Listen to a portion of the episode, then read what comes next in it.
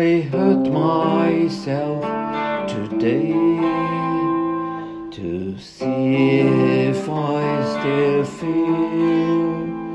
I focus on the pain, the only thing that's real.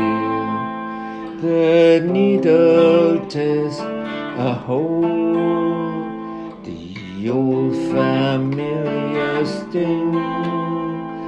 Try to kill it all away, but I remember everything.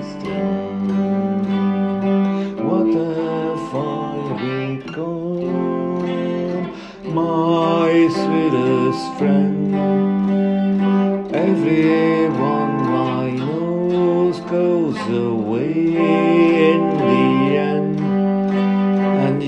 Could have it all. My empire of dirt, I will let you down.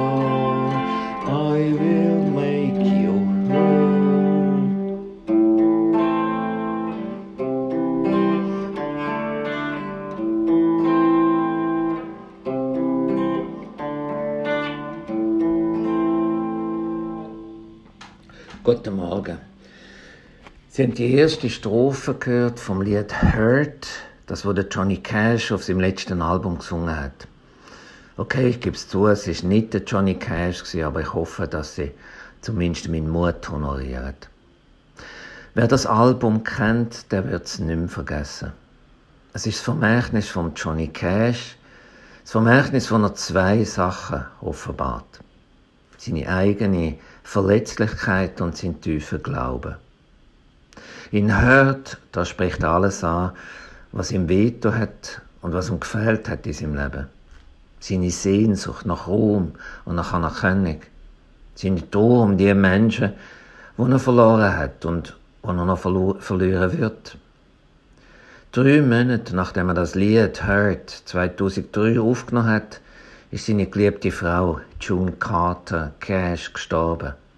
Und das Haus, wo er das Lied drin aufgenommen hat, ist wenig später abgebrannt. Aber er singt auch von dem, was ihm Halt gibt. Sein tiefer Glauben an Gott und sein Sohn, der, wo ihm immer neu vergibt. Sein Empire of Dirt, das Reich, wo aus Dreck besteht, wird überwunden durch die Dornenkrone, wo Jesus Christus trägt. Mich rührt das Lied sehr und mich berührt auch der Johnny Cash mit seinem Leben und seinen Liedern immer wieder neu.